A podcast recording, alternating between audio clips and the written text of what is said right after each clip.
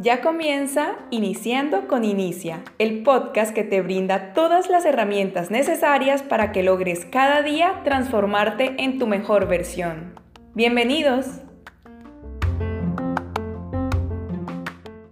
Eh, muy buenas noches chicos. En esta noche nosotros tenemos a Franly Concepción que nos estaría hablando acerca del principio del espejo. En el libro Cómo ganarse a la gente eh, es una persona que sé que va a marcar un antes y un después eh, en estos temas y sé que nos va a impactar de manera positiva. Y para iniciar, quiero leer una historia muy pequeña, pero que creo que tiene que ver con el principio del espejo. Y dice, algún día seré caballero del rey. Dice un niño rubio mientras observaba un desfile militar. un caballero, el hijo de un techador, quiere ser un caballero. Se burla un vecino, algo viejo, molesto y deprimido. Por los sueños de un niño demasiado ambicioso, sería más fácil cambiar las estrellas que convertirse en un caballero. El niño siente la daga del destino, del sentido común que lo atraviesa, la lógica que dice que él no tiene sangre noble. Ya lo dijo el vecino, es el hijo de un techador, apenas un reparador de goteras. Sin embargo, tiene una esperanza débil, pero esperanza al fin. Se mira en el agua, se hace un análisis y siente esta parte, dice aquí, siente eh, esta esperanza. Es el del boxeador que perdió en cada salto, pero se levanta una vez más. Es el corredor que dobla su tobillo, faltando 50 metros para la meta, pero ya se reincorporó otra vez. ¿Podré algún día cambiar la estrella? Le pregunta el niño a su padre. Siempre que quieras podrá cambiar la estrella. Esta es una historia que se llama o está inspirada en una película llamada Corazón de Caballero. Y es la historia de un niño que logró hacerse de tantas victorias que en el momento que descubren que no pertenece a la nobleza, ya es demasiado popular, demasiado campeón, y un rey le otorga el verdadero título al mérito, el de un caballero. Es de una persona que cambió su estrella porque cambió la manera en, en el que él mismo se veía para lograr todas sus metas. En este día nosotros vamos a hablar del principio del espejo. Cómo tú te ves y cómo tú puedes impactar a otros a través de la manera en la que tú te ves. Le dejamos los micrófonos al señor Frandy que nos va a impactar de una manera positiva. Wow, wow, wow, wow. Wilberto, tremenda, tremenda historia, tremenda historia, verdad. O sea, fuerte. Pues nada, chicos, muy buenas noches. Sean todos, bien, sean todos bienvenidos a este nuestro segundo encuentro de nuestro segundo libro, Cómo ganarse a la gente. En la noche de hoy estaremos viendo la parte del principio del espejo. El principio del espejo. Antes de empezar, quiero decirle algo que debí decir solo en el primer, en el primer capítulo del libro.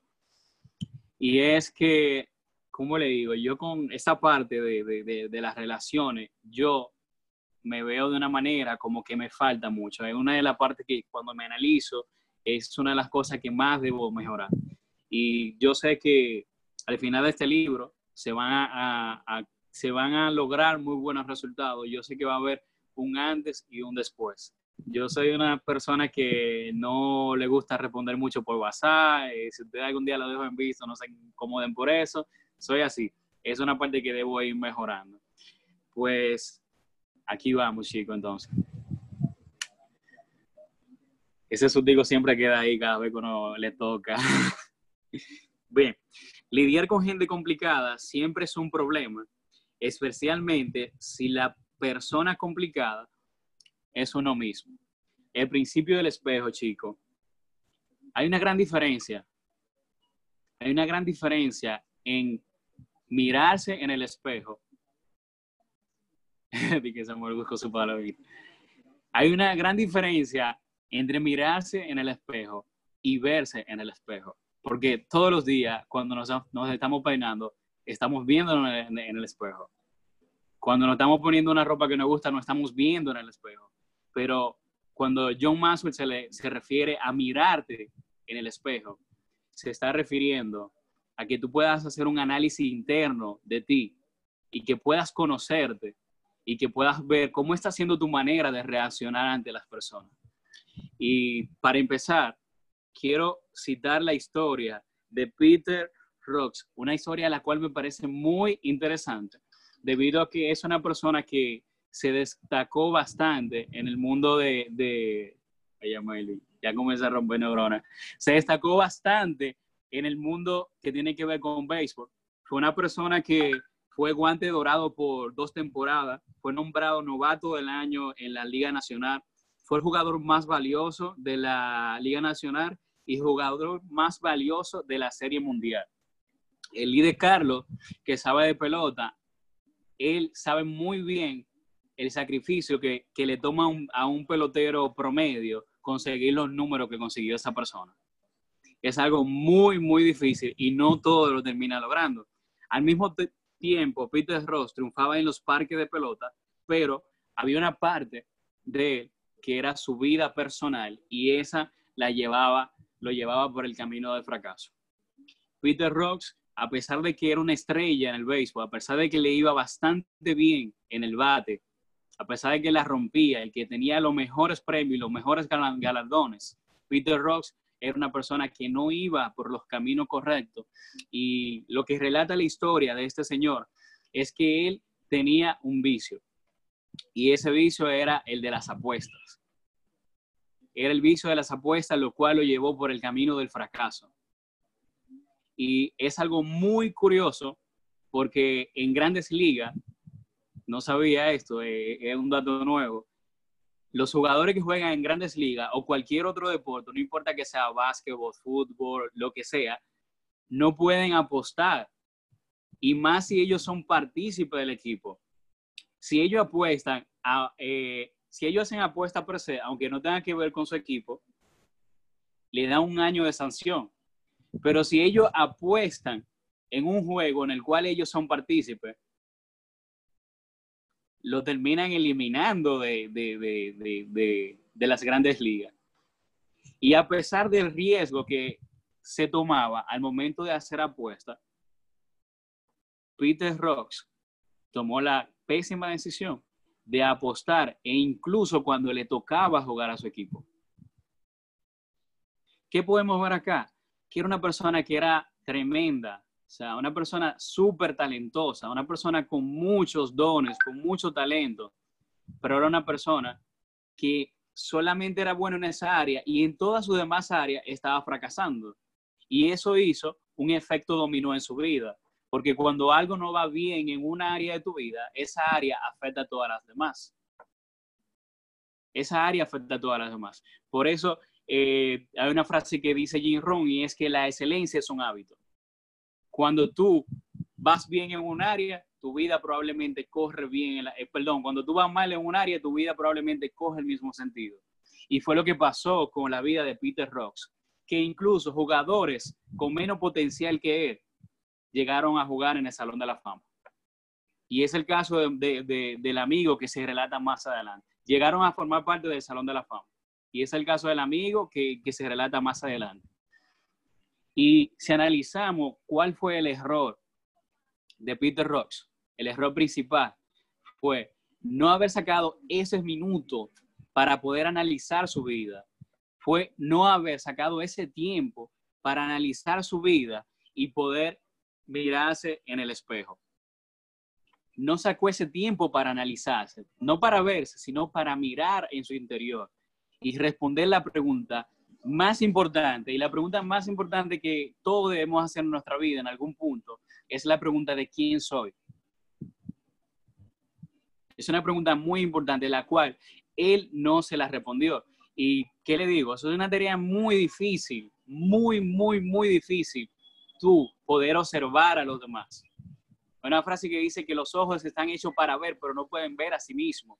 Y no todo el mundo tiene la capacidad de poder pararse en el espejo y poder ver en su interior. Es una búsqueda, permiso.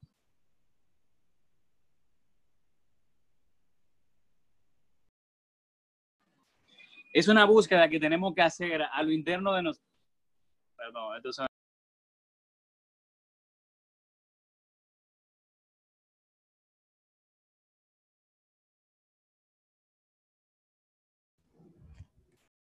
En verdad, ellos, es muy probable que ese ruido le, le estuviera distorsionando la reunión, se estuvieran perdiendo Tú, tú durabas 10 segundos más y ya iba a hablar. El tema está muy bueno, continúa. ¿Cómo se escucha ahí? ¿Se escucha bien? Se escucha muy bien, señor. Sí, sí. Pero mira, yo te voy a decir algo, te voy a decir algo. Cali, y me excusa. Hace mucho tiempo, eh, Carlos Borges nos enseñó que cuando tú quieras darle acen- a- como un acento, o, o sea, como darle esencia a una palabra per se, dale una pausa. Porque a veces tú no tiras fuetazo y tú tienes que dejar que uno lo analice suave. O Por sea, eso fue que dije lo de la neurona. Sí, lo- los ojos están hechos para ver, pero no se pueden ver a sí mismos. O sea, a mí Ay, se, me, se me opletaron un par de cositas así en el caco. Entonces, tú hablando mal, yo te quiero seguir atrás, ¿tú me entiendes? Tú le das un pausa. ¿Tú me entiendes? Como Ya, por lo menos dos segundos, cinco segundos, algo así, porque imagínate. Que Bueno, respiren, pues, respiren. Ca- Carlos, Carlos entonces es un artista del laboratorio. Ya Sí, que respiren. Bueno, Carlos, me retracto. Te toca a ti entonces el jueves, no a mí. Nada, mentira, relajando. Bien, pues entonces continuamos, chicos. Wilberto, muchas gracias por ese punto. En verdad, eh, hay que dejar que la cosa se procese. Me gusta mucho como Daniel eh, hace sus explicaciones, porque él hace calmada. Yo no, yo soy como más así, como rápido, que quiero soltar toda la palabra que tengo en mi cabeza. Pero tengo que aprender esa parte de, de Daniel. tiene su estilo, líder. Dele, dele. Sí. Bien, pues entonces continuamos, chicos. Que me quedé en que los ojos están hechos para ver, pero no pueden verse a sí mismos. ¿Por qué cito esta frase? La cito porque al momento de mirarnos al espejo, tenemos que desarrollar esa habilidad de poder vernos a nosotros mismos a través de nuestros propios ojos, porque es la única manera que podemos evaluar nuestro, nuestra manera de relacionarnos en el entorno. Y más adelante vamos a ver casos muy peculiares en lo cual la forma eh, en, en que esa persona se manejaba internamente afectaba de manera negativa la vida de los demás. Porque el problema, al fin y al cabo, está dentro de uno, siempre y cuando el problema va a estar dentro de uno. Entonces, para seguir con la historia de este señor, eh, uno de sus mayores miedos era el no tener una vida después de que terminara todo. Y aquí se dice en su historia que él en ningún momento habló con personas que se habían retirado de- de- del mundo del béisbol o de algún otro deporte. Aquí dice que nunca hablaba con nadie y él decía que ese literalmente no era su estilo. Es muy importante hablar con las demás personas porque si tú estás en un ámbito, ¿verdad? El cual tú no conoces, si, si hay algo que te da miedo y tú no lo expresas, si tú no hablas con las demás personas, tú no vas a saber qué te puede deparar el futuro. Por eso es muy, muy, muy importante esa parte. Entonces, eh, continuando, aquí tengo una parte im- importante subrayada. En uno de esos raros momentos de reflexión y autoevaluación sincera, Rose resume la forma en que se había conducido, estaba consciente de mis marcas y de mi lugar en la historia del béisbol, pero nunca estuve consciente de los límites ni fui capaz de controlar esa parte de mi vida. Y admitir que estaba fuera de control ha sido algo casi imposible para mí. Estaba al tanto de mis privilegios, mas no de mis responsabilidades. En mi opinión, Ross todavía está luchando por definir cuáles son sus responsabilidades. Esto es algo muy difícil de hacer cuando a usted no le gusta mirarse al espejo. Estaba consciente de mis marcas y de mi lugar en la historia del béisbol, pero nunca estuve consciente de los límites ni fui capaz de controlar esa parte de mi vida. Nunca estuvo consciente de los límites porque nunca se detuvo a analizar su andar por la vida. Autosabotaje. Nunca estuvo dispuesto a, a analizar su paso por la vida. Nunca se detuvo a mirarse en el espejo para ver cómo era su manera de, de- reaccionar en la vida. Mientras Ross jugaba béisbol, su negativa a examinarse a sí mismo no, lo lastim- eh, no lastimó su carrera, aunque sí dañó sus relaciones personales. La vida se le, se le complicó tan pronto, tan pronto acabaron sus, sus días de jugador como Ross declara. Escúchame que como que me trago, lo que pasa es que alguna cosa me hace difícil entender por la, por la, por la manera en la que está redactado el libro acá, como lo estoy leyendo. Y él dice, yo soy la primera persona a quien debo conocer, conciencia de uno mismo. La naturaleza humana parece dotar de las personas con la habilidad de medir a todo el mundo excepto a ellos mismos. Peter Rocks no tenía esa habilidad. Peter Rocks no tenía la habilidad de evaluarse a sí mismo. Y voy a dejar este espacio abierto por si alguno de ustedes quiere comentar algo de la vida de este personaje, el cual Maxwell basó el capítulo completo prácticamente hablando de. ¿Sabes qué? Yo, ¿Quién quería? ¿Quién levantó la mano? Adelante, líder, yo voy atrás de ti. ¿Sabes qué? Una. No, eh, eh, Samuel, dale, dale, dale. Dale, dale, yo voy atrás, tranquilo. Van a pelear ahora. No, lo que pasa es que como usted es prácticamente nuestro invitado especial, yo quisiera ponerlo a usted a hablar, déjele hablar, hable, no se preocupe, los micrófonos son suyos. Ustedes me halagan demasiado. Tenemos que ser tú más frecuente. Te- te- eh, Se, óyeme, se me, com- se me sube más la autoestima con ustedes. óyeme, habla para nosotros copiarte de ahí, tú sabes, y nosotros sacar la respuesta del examen. O sea, lo, lo, lo, lo chulo de esta asociación de líderes, es que, eh, yo me enfoco en lo bueno de todos y aunque cada quien tiene su estilo, me gustó que Carlos dijo, eh, que le dijo a Franly, tranquilo líder, cada quien tiene su estilo. Sin embargo, la diversidad, el dinamismo que hay aquí, te va agregando valor y va moldeando tu liderazgo a que sea todavía mejor. Entonces, eso quería agregar. Pero sobre lo que, eh, sobre lo que hablaba Franly, específicamente de Pete Rose, yo creo que Pete Rose es un ejemplo perfecto de lo que le puede pasar a un líder, un líder cuando no tiene integridad, cuando un líder no es íntegro, porque él tenía la- el talento nato, y no solamente el talento, también él tuvo la disciplina, porque yo sé que esos resultados, él no solamente lo logró con talento solamente, obviamente él se tuvo que disciplinar con los entrenamientos y todo eso, pero fíjate cómo dice John Maxwell en una parte del libro, el problema de, Peter Rose es que, que estaba muy enfocado, pero solamente estaba enfocado en la pelota. Y él tuvo éxito dentro de lo que es números en la pelota. O sea, un récord intachable. Yo vi esos récords y impresionante. Y como yo no había escuchado mucho de Peter Ross, y yo me pongo a pensar, yo de niño solamente escuchaba la polémica de, de, de eso, de las apuestas. Y fíjate cómo, cómo su falta de integridad perjudicó lo más importante dentro de la vida de un ser humano, que son las relaciones. Porque eh, al, él, al él estar tan enfocado en la pelota y en, en, su, en su beneficio propio, nunca se detuvo a pensar cómo eso podía afectar a los demás y qué consecuencia podría tener. Y aún así, equivocándose, todavía no tuvo la habilidad de autoevaluarse y, y, cambiar, sino de victimizarse. Y yo creo que la persona que no tiene la...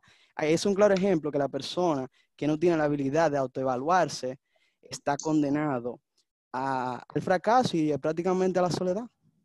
Quizás a ese punto. Eh, mira, mira, qué, qué, buen aporte el tuyo. Excelente. Iba yo a hablar con relación a ese punto de que en vez de aprovechar la oportunidad y poder resarcir su error, lo que hizo fue, como tú dices, victimizarse.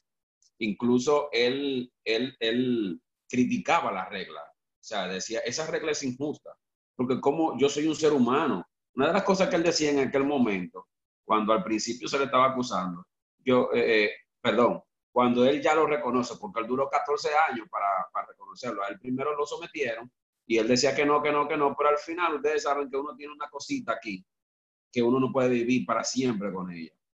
Entonces ya él se vio y que, como dijo, ya todo está perdido.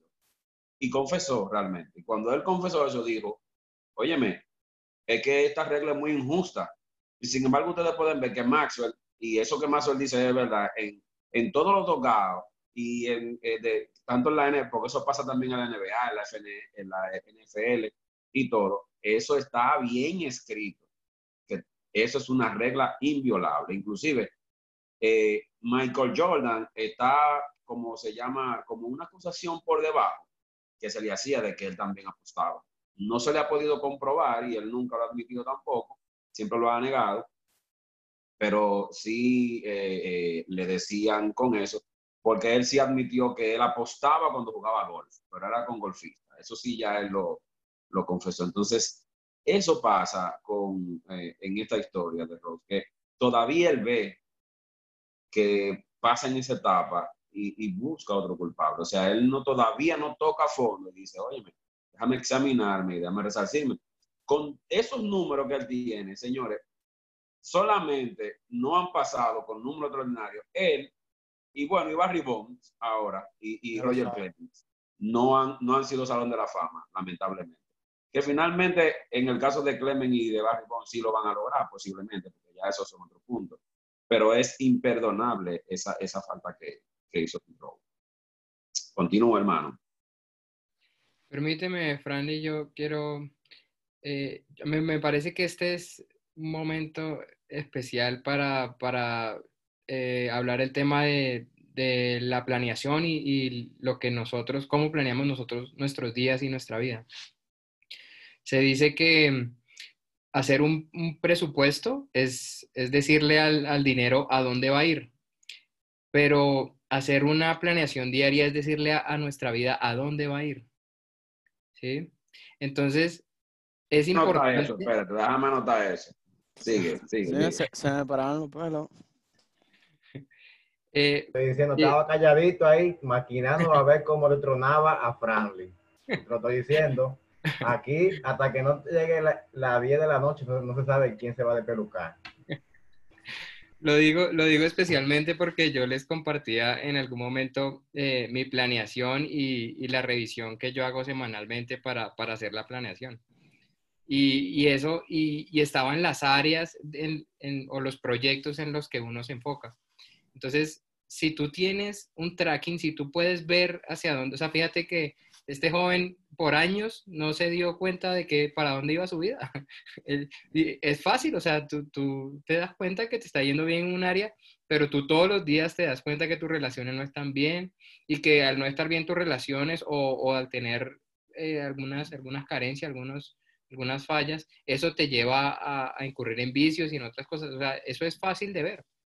Y, y sus compañeros lo veían. O sea, porque, o sea, ¿cómo es que pasa tanto tiempo? Y es, y es eso, es que él no tenía una planeación, él, él, estaba en modo automático, haciendo lo que tenía que hacer en su trabajo, sí, pero eh, en, seguramente en muchas áreas que se veía su, sus fallas y no, y pasaba derecho.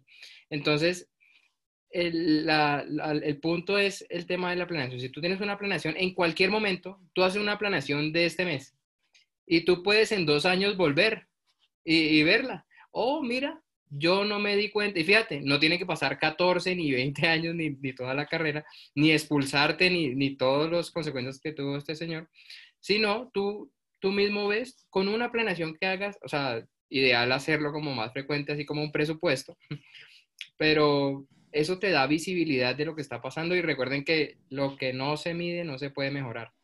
Entonces, era ese mi aporte. Muy buen aporte. Daniel, ¿tú podrías repetir eso del presupuesto? El presupuesto, el dinero, el presupuesto. Ok, perfecto, sí. Cuando tú haces un presupuesto, tú le dices a tu dinero a dónde va a ir. Eso, para eso es el presupuesto. Tú, antes de gastártelo, tú, tú le dices, mira, tú vas para acá, tú vas a pagar aquí, voy a comprar esto. Eso es un presupuesto. Cuando tú haces una planeación diaria, tú le dices a tu vida a dónde va a ir. Mira, tú vas para acá, tú tienes que estar haciendo esto, tú no tienes, o sea, porque además es muy común que, que nosotros estemos muy ocupados, ¿no? O sea, la vida nos tiene, y en, entre todo y todo, la tecnología y el día a día, nos llena de tareas. Pero si tú revisas todas las tareas que haces, tú te mantienes ocupado y sin embargo no estás yendo hacia donde tú quieres ir. Entonces, eso, eso permite tú, tú planear, ¿sí? Decir, hey, pero si mi, mi reto, mi, mi, reto, qué pena, Franly, yo me estoy robando el tiempo de, pero es por aclarar. Eh, a veces tú a, a, comienzo de año te dices, mira, yo quiero ponerme en forma. Y tú pasas el año ocupado, haces un montón de cosas, te va bien en el trabajo, con tu familia y todo, y nunca pusiste en tu agenda ir al gimnasio, hacer ejercicio, ¿sí? O sea, y si era tu plan, si tú quieres ir hacia allá, ¿por qué no lo...?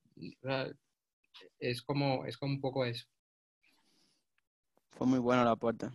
No estaba viendo ese, ese, ese punto de la planeación, de cómo se conecta con el tema. Daniel, muchísimas gracias. Muchísimas gracias a todo lo que han hecho su aporte. En verdad, o sea, Daniel dijo que me está, se está robando mi tiempo, pero mentira, o sea, mientras más tú hablas, más nosotros podemos aprender, y no solamente contigo, sino con cada palabra que dicen cada uno de los integrantes del grupo, o sea, es un equipo fenomenal y me encanta que ustedes participen, porque es la idea de un mastermind, es la idea, o sea, que, que no solamente sea una persona hablando, sino que seamos muchos compartiendo ideas, tal como dice Napoleón Hill, la mente maestra se crea cuando cinco personas están conectadas, ahí se tiene acceso a la inteligencia divinita y yo no voy a hablar con lo que yo sé, sino con lo que sabemos todo, pero para eso tenemos que estar en sinergia.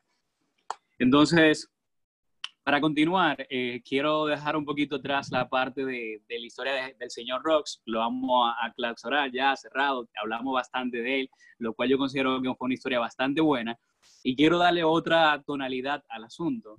Y quiero contarle una pequeña historia, y es que una vez eh, había un señor que iba caminando con su hijo por un cementerio y de repente al señor se le dice, le ocurre decirle al niño, ¿lo escucha, hijo?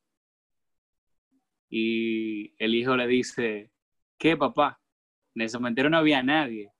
Sí, sí, acércate a la tumba. Y el niño se acercó y dice, no escucho nada. Al contrario, ellos son los que más dicen. Tiene mucha historia que no contaron por el miedo que tuvieron de hacer las cosas.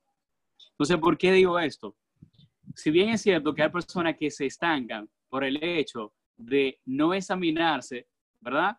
Porque tuvieron talento y no examinaron una área importante de su vida y fracasaron por eso. También hay muchas personas, muchas personas que fracasaron en la vida y su historia nunca fue contada por el hecho de simplemente no mirarse en el espejo, pero no de la manera que lo hizo Ross, porque él tenía el talento sino gente que no se miraron al espejo teniendo el talento y nunca lo descubrieron. Explico. Hay muchas personas que andan por la calle teniendo grandes talentos. Tal es el caso de mi peluquero. Mi peluquero tiene una habilidad para hacer guitarra que yo nunca he visto. O sea, crea su propia guitarra con un sonido impecable, una locura, pero él tiene miedo de contar su historia.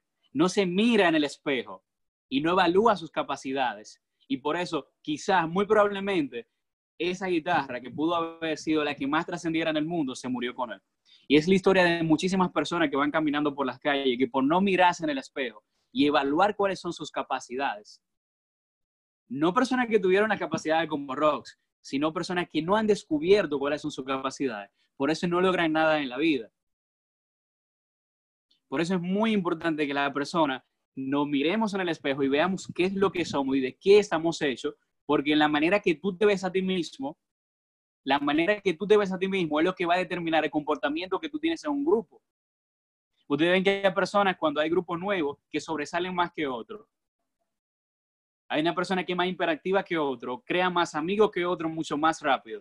Eso es por el rezago que tiene el otro. Y esa persona se conoce a sí mismo y tiene confianza. Y al tener confianza, esa persona puede crear mejores relaciones y puede ganarse a la gente. Porque se ha mirado en el espejo y se conoce. Y tal como dice John Maxwell, a la primera persona que usted debe conocerse, que conocer es a usted mismo. Usted no puede intentar conocer a nadie si no se conoce a sí mismo. La primera persona que se debe de conocer es a uno mismo.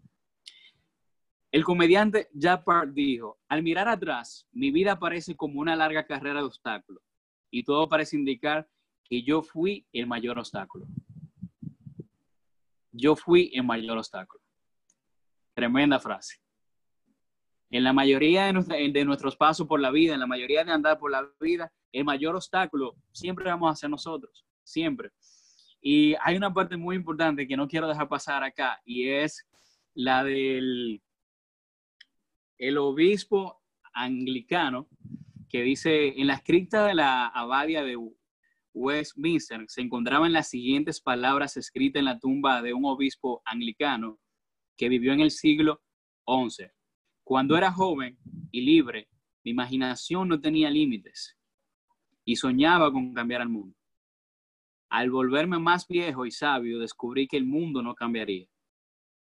Así que cambié mi visión y decidí que solo cambiaría mi país.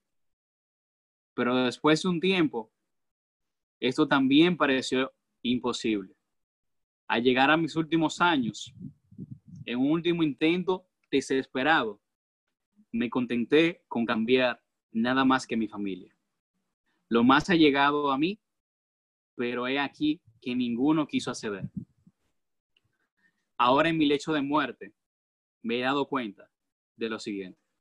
Si tan solo me hubiera cambiado primero a mí, entonces mi ejemplo habría cambiado a mi familia, a partir de cuya inspiración y ánimo habría sido capaz de mejorar a mi país y quién sabe, hasta habría podido cambiar al mundo.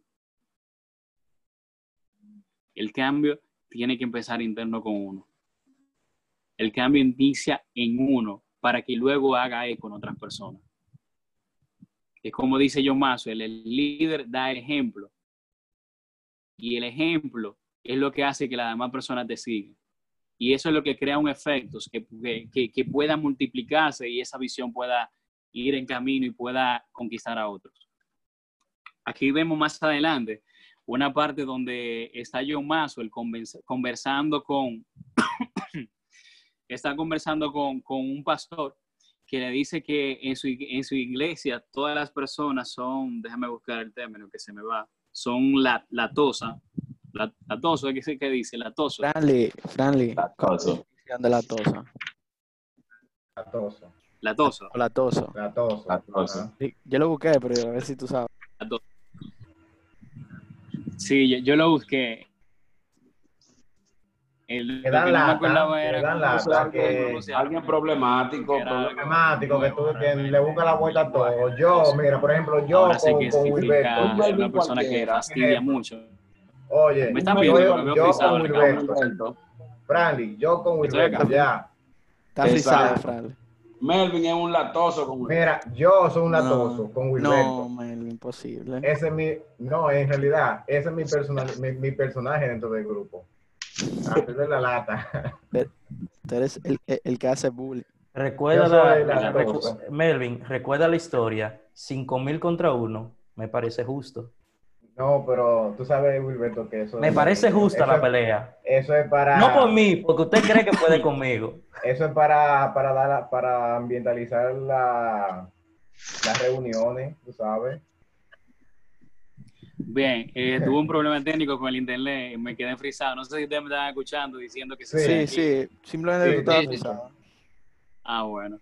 Pues bien, eh, le, le estaba hablando con relación a la historia que, que John Maxwell cuenta de un, de un pastor que estaba conversando con él y le, le estaba diciendo, el problema que acá es que fulanito es un latoso, fulanito es un latoso, fulanito es un latoso, fulanito es un latoso. Iban ya como cinco latosos cuando John Maxwell como que se incomoda y le dicen, aquí el latoso eres tú.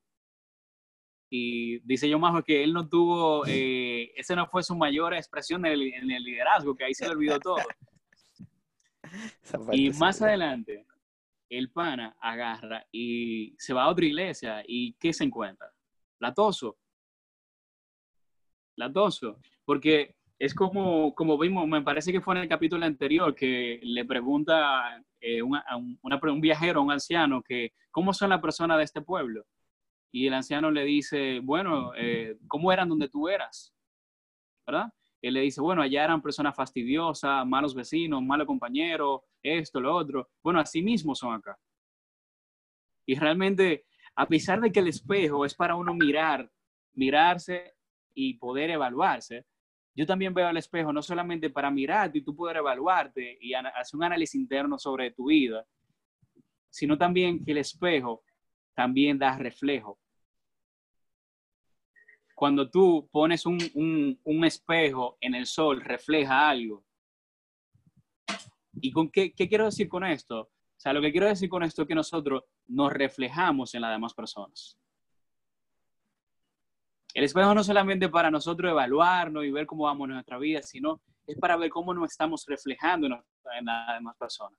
Cuando nosotros estamos frente a una iglesia, frente a algún proyecto, frente a lo que sea, la manera en que eso funcione es el reflejo que nosotros estamos dejando ante ese proyecto.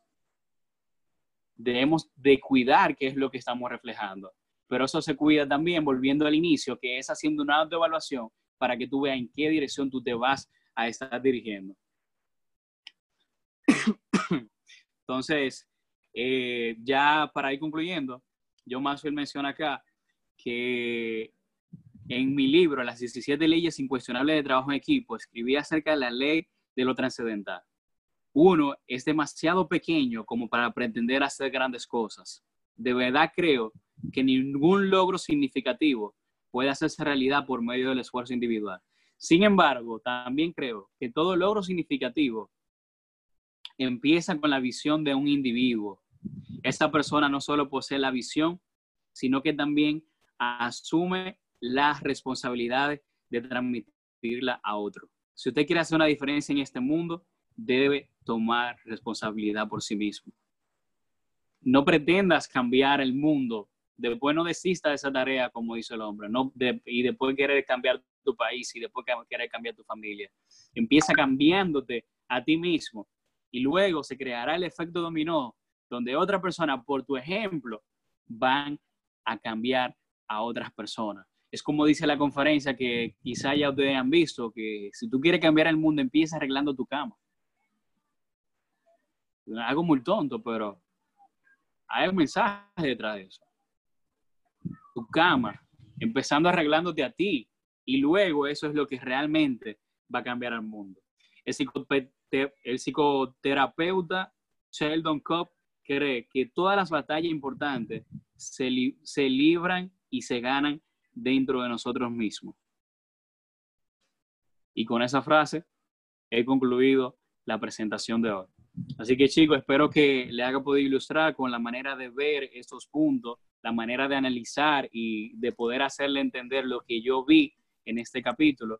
En resumidas cuentas, a pesar de que tuve, tuve unas cuantas interrupciones, eh, lo que podemos decir de este capítulo es que, número uno, debemos de ver el espejo como un aliado, Debemos de aprender a desarrollar la habilidad de mirarnos al espejo para ver cómo es nuestro transcurrir en la vida. Y número dos, debemos de cuidar qué es lo que estamos reflejando ante las demás personas. Debemos de cuidar esa parte de lo que andamos reflejando en las calles y debemos identificar cuáles son nuestras fortalezas y cuáles son nuestras debilidades para nosotros ir mejorando cada día y que no nos pase lo que le pasó a Peter Rocks. Muchas gracias chicos por su tiempo y por su atención y este espacio de ustedes para que hagan su aporte general sobre el capítulo. Gracias. Excelente. Gracias, súper. Excelente. Gilberto, arranca. Arranca usted, Melvin, que tuvo la iniciativa. Proporciona el liderazgo ahí, Melvin. No, tú sabes que yo hago una, una recopilación de todos los comentarios. Ok, pues yo voy a iniciar. Eh, mira, mira algo, me llamó mucho la atención. Eh, el capítulo prácticamente se trata de, de, ¿verdad?, de la identidad que una persona tiene que tener, pero me quiero enfocar solamente en dos cosas. Primero, recuerda eh, Franly, o vamos a recordar todo, porque la historia es la de Franly y la del peluquero. Me dijiste que el peluquero toca la guitarra o él hace guitarras. Acuérdame. Eh, él toca guitarra de una manera increíble y hace guitarra de una manera fenomenal, que le voy a mandar por el grupo una guitarra que él hizo. Ok, entonces algo que me sorprendió de eso, y yo me ponía un poquito triste cuando hablabas de él, y es por lo siguiente, como yo soy guitarrista, yo sé qué trabajo lleva el hecho de tú aprender o perfeccionar ese instrumento, depende si es guitarra eléctrica o acústica. Hay diferentes maneras de aprender y todos lo sabemos.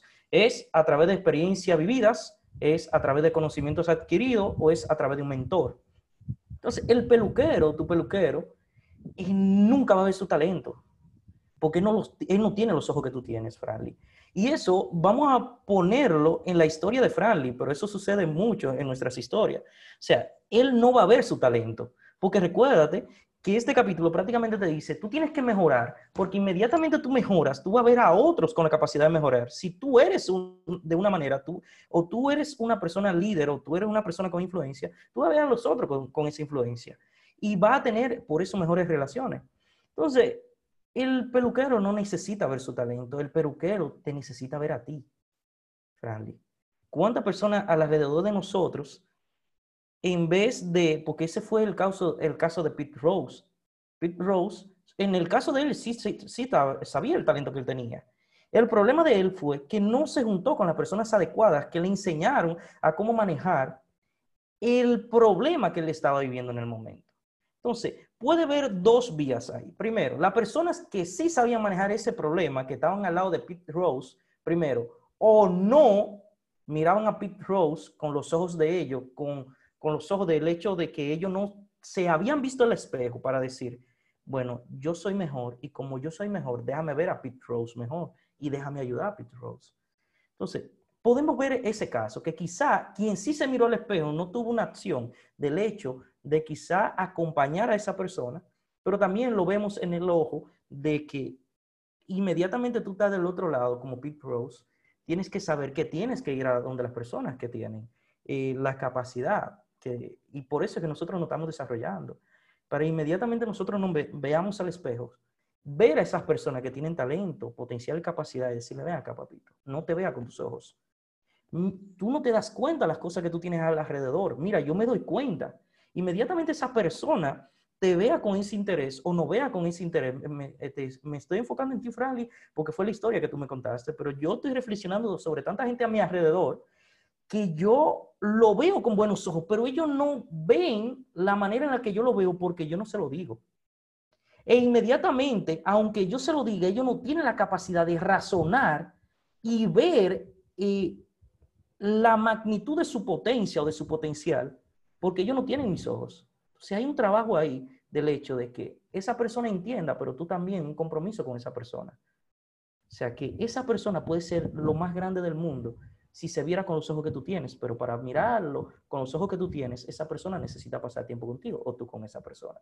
Y todo lo que estoy diciendo para ti, Fran, lo estoy diciendo para mí, porque ya yo lo reflexioné. ¿Cuántas personas mi alrededor yo puedo ayudar? Si yo lo veo y no solamente lo veo, lo llevo a ellos a tener una probadita de lo que ellos pueden ser.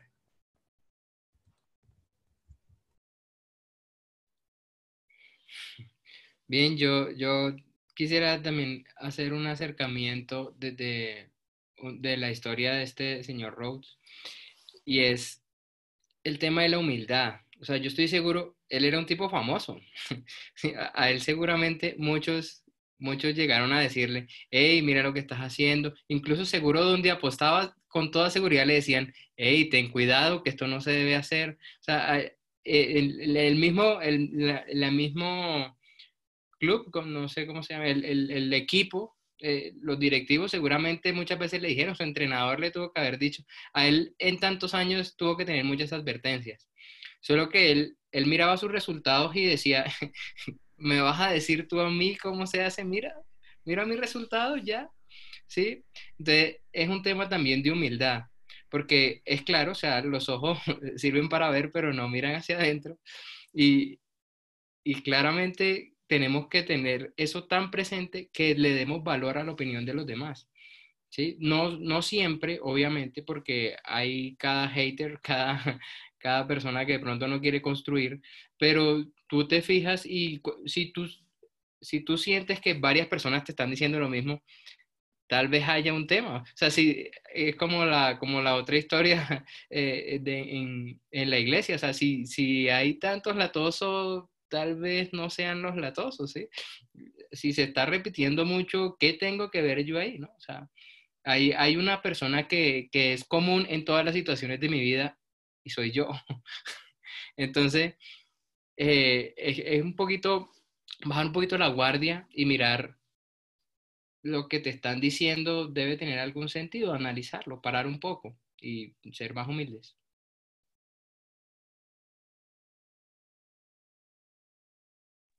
Bien.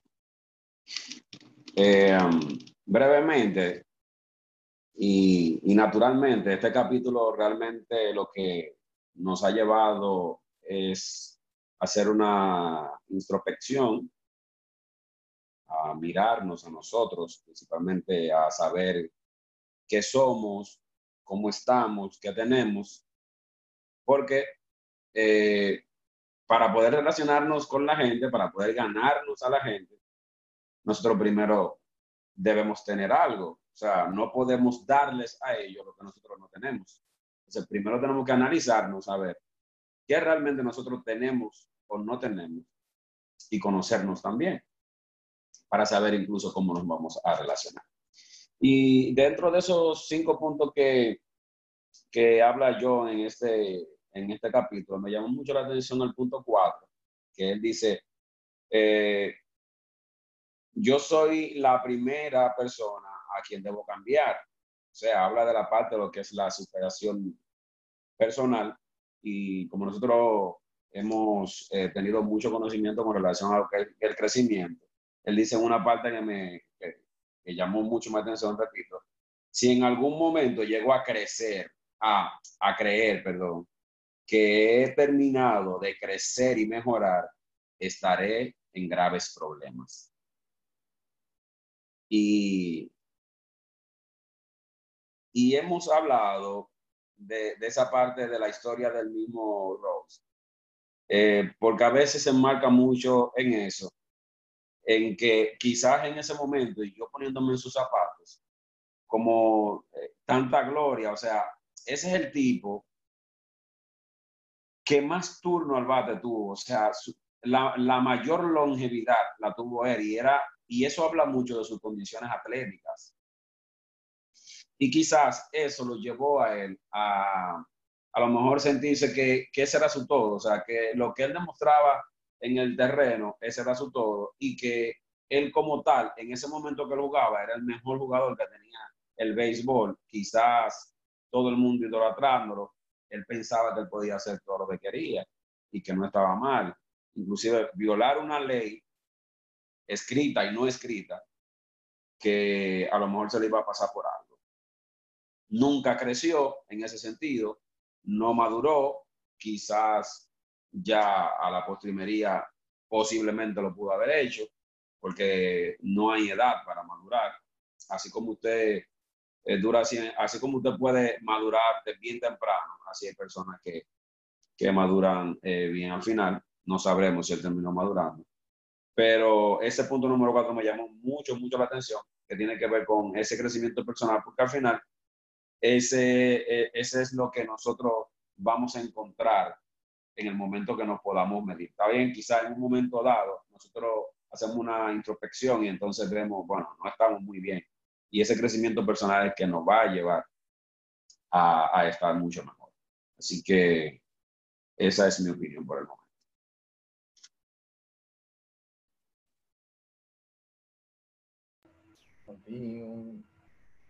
Falta Samuel. Sí, y falta eh, señor Melvin. Samuel, eh, en el caso de Melvin, Melvin agarra todo lo de nosotros. y lo dice al final. ok, ok. Lo que pasa es que tú sabes que, que, es un resumen de lo que se dice. Está bien, Melvin. No voy, romper, no, no voy, a romper el patrón, no vengo para acá como la oveja negra, ¿verdad? Muy, muy, muy bueno el aporte de todos. Eh, de verdad, a mí, a mí me encanta mucho escuchar cómo cada quien digiere la información, la interpreta. Y conectando lo que Wilberto decía y Daniel, se conecta mucho con, con, una parte que creo, me parece que es al final, que la voy a leer y luego le voy a dar mi, mi, interpretación, mi interpretación de esto. Y dice, a ver, ok, eh, todas las batallas importantes se libran y se ganan dentro de nosotros mismos. Al, examin al examinarnos a nosotros mismos, descubrimos cuáles son esas batallas y en ese momento nos enfrentamos a dos alternativas. Y con esto va el tema de la humildad del que habló Daniel y el tema de Wilberto que puede ver las cualidades en otro. Aquí te explico. La primera es ser, la primera es ser como el hombre que visitó a su doctor y se enteró de que tenía graves problemas de salud. Cuando el doctor le mostró sus rayos X y, su, y sugirió una cirugía costosa y dolorosa, el hombre preguntó, muy bien, pero ¿cuánto tú me cobrarías solamente por tocar los rayos X? La segunda alternativa es dejar de, es dejar de culpar a los demás, fijarnos en nosotros mismos y trabajar duro para resolver los asuntos que nos causan problemas. Si quieres tener mejores relaciones con los demás, entonces deténgase, mírese en el espejo y empiece a trabajar para mejorar lo que ve. Entonces, yo entiendo que es un ejercicio más difícil eh, de cuando alguien te hace quizá una opinión constructiva. A veces, muchas veces no, porque no todo el mundo tiene la educación de decirte las cosas, decirte, en el caso de Pete Rose, eh, Daniel mencionó, seguro, le- o, o creo que fue Carlos, no recuerdo quién mencionó, que le debieron decir muchas veces, mira, tú estás mal, mira esto, mira aquello, pero él nunca tuvo la humildad de detenerse a pensar, bueno, si Melvin me está viendo así, es por algo. O eh, y, qui- quizá él, él no tuvo la humildad y dijo, no, no, eso no. Pero yo entiendo que si una persona dice algo, es porque me ve así. Y esa es su realidad. Entonces, dentro de su realidad, él está correcto. Y yo tengo que tener la humildad de profundizar en esa opinión que dio sobre mí y yo mejorar eso. Aunque quizá al principio no esté de acuerdo. Y ahí entra lo de Wilberto. eh, esa, uno tiene que tener esa disposición y bajar al ego y aceptar con toda humildad y aceptar. Y eso es uno de los temas quizás más difíciles, pero sumamente necesario para uno poder transformar su vida. Así que esa fue, ese fue mi aporte. Ya lo dejo con Melvin, el recopilador de nuestros aportes. Adelante, Melvin. En, continu- en continuidad a lo que ya han expresado ustedes, eh, a mí me llamó mucho la atención, o sea, no, no, me, no que me llamó la atención, sino que, que sentí muy importante el punto donde dice, donde dice John Maxwell, yo soy la primera persona que me, que me ocasiona, que me ocasionará problemas. Sinceridad conmigo mismo. Eh, yo diría, yo diría que nosotros como personas tenemos que tener, yo, bus, yo buscaría la, la parte de la responsabilidad personal y di- diría que nosotros como personas debemos de tener la responsabilidad personal de ser sinceros con nosotros mismos a un grado tal que esa sinceridad nos lleve a una humildad interior, porque primero tenemos que ser humildes con nosotros, en- con nosotros mismos, analizarnos nosotros y saber en qué área estamos fallando o en qué área necesitamos madurar. Porque, eh, volviendo al tema de Pete Rose, no solamente la- a él le dijeron quizás, porque el libro es muy claro, dice, él pasó tantas veces por el pasillo al entrar y al salir y, no se, y, y veía la- la- las reglas que estaban escritas en la pared, porque esas reglas estaban escritas en la pared. Entonces decía, tantas veces eh,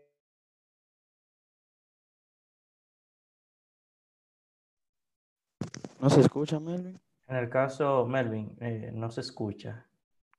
No se Se Se escucha. fritó que Melvin con ese diálogo. Eh, bueno, mientras Melvin regresa, eh, algo que sí ahora reflexiono acerca de Pete Rose es el hecho de que si él lo hacía oculta era porque sabía que estaba mal. O sea, si usted, si usted, claro. si usted Claro. cree que está bien, usted, usted no lo va a Como- ocultar. como decía, me boicotearon y fue Wilberto. Eh, como decía, no tenía, Pete no tenía un grado de humildad que lo llevó, que lo llevara a reflexionar a, a sí mismo, eh, a un punto de que él dijera, no, espérate, yo estoy mal. No solamente porque, porque lo leyó en la pared, sino porque quizás un amigo o un conocido le haya dado un consejo que tampoco pongo en, pongo duda que no se lo hayan dado pero eh, él falló en esa parte. No se, no, se, no se sincerizó a sí mismo, no cultivó la humildad y por ende no, tu, no tomó una responsabilidad personal con relación a su vida. Y por eso, al no ser sincero consigo mismo, entonces tú no puedes, ser- tú no puedes aplicar la sinceridad con otro.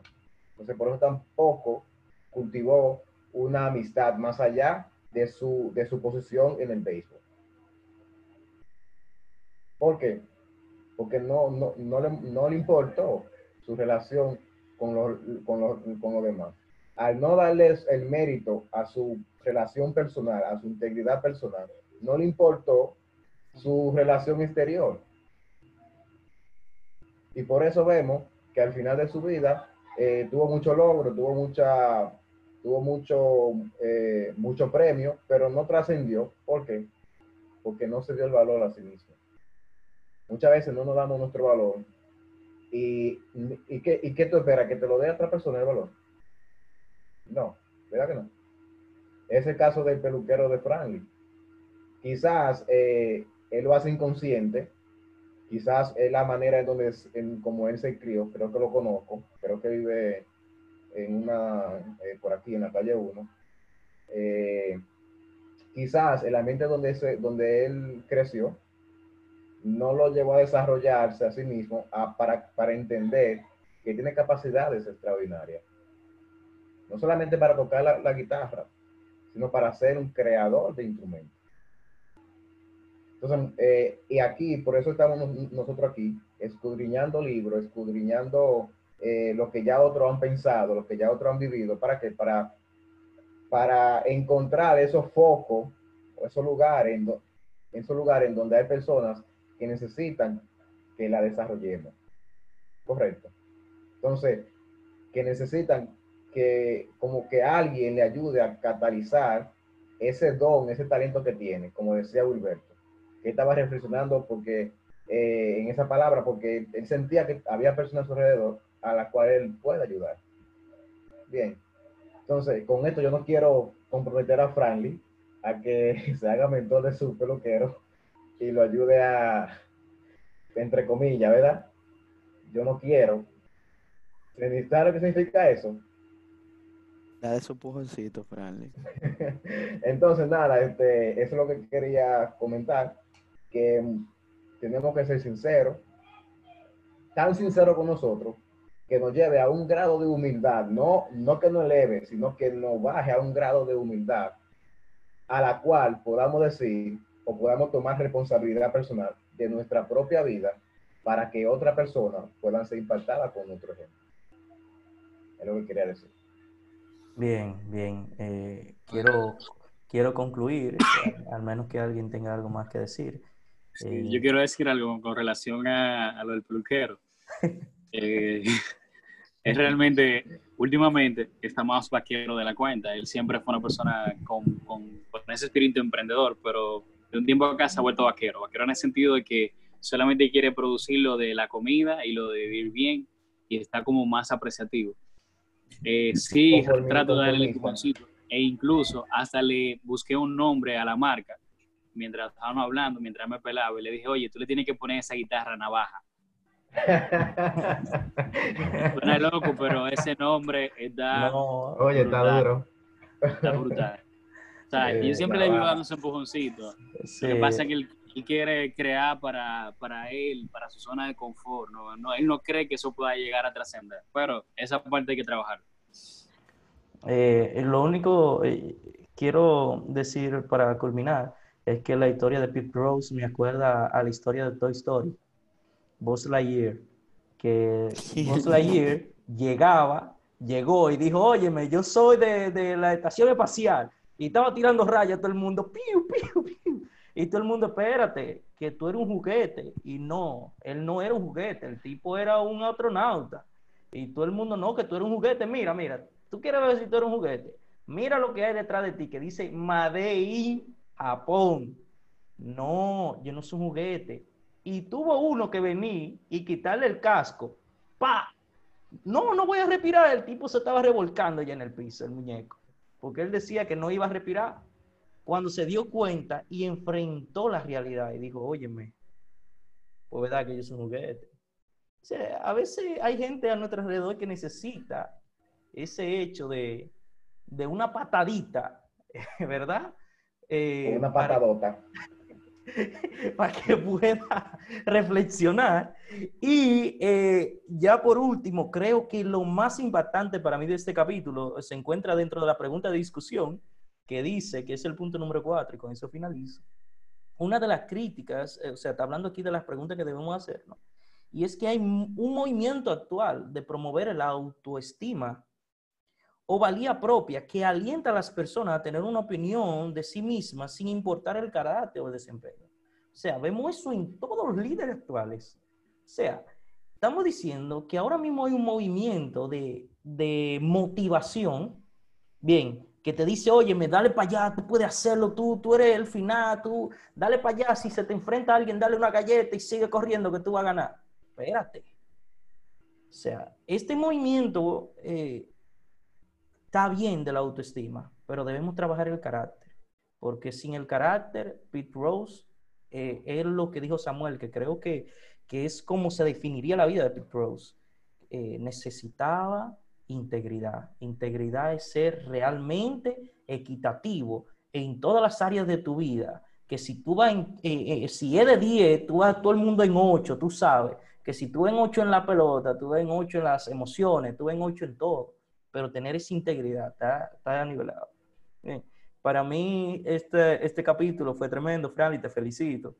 Eh, realmente eh, cabe en ti una responsabilidad y en todos nosotros de mirar a otros como nos miramos o como lo miramos. Y yo no me imagino esta tierra con un Franklin más, con un Daniel más, con un Samuel más, con un Carlos o con un Melvin más, por el hecho de que nosotros quizá lo miramos con la manera en la que tuvimos que mirar.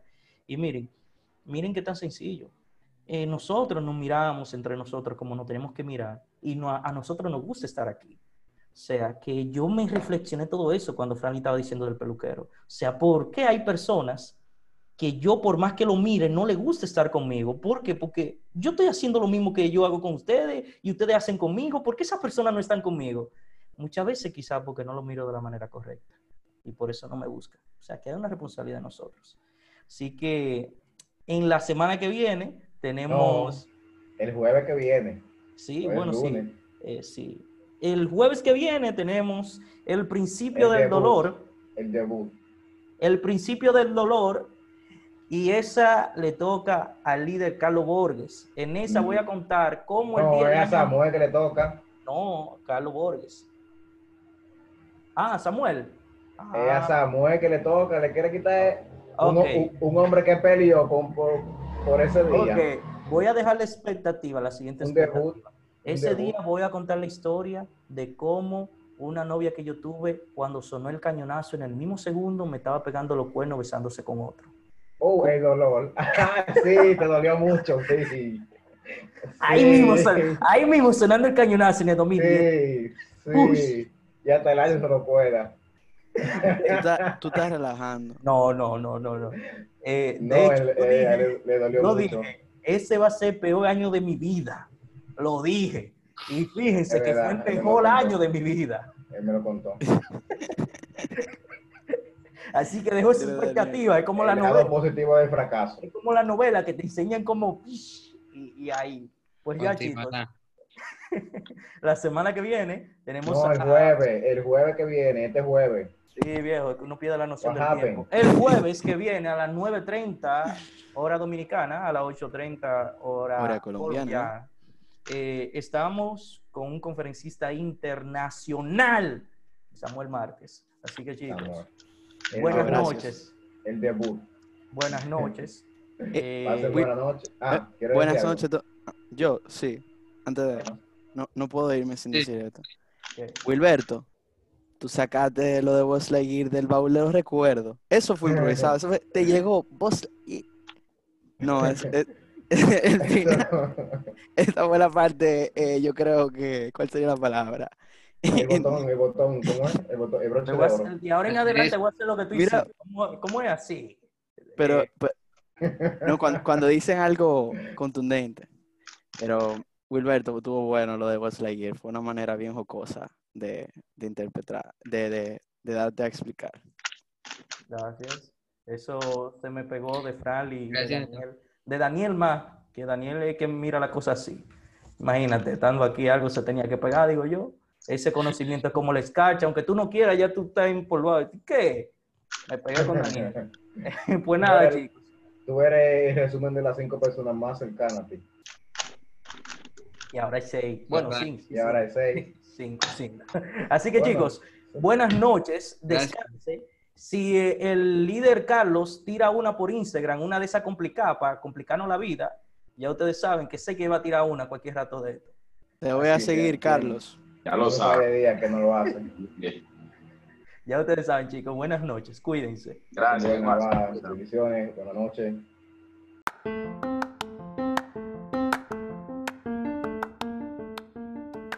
Hasta aquí, iniciando con Inicia.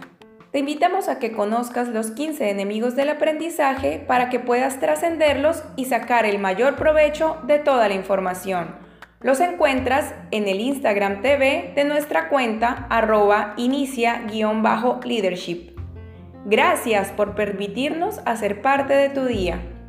Te esperamos en nuestra próxima emisión. Hasta pronto.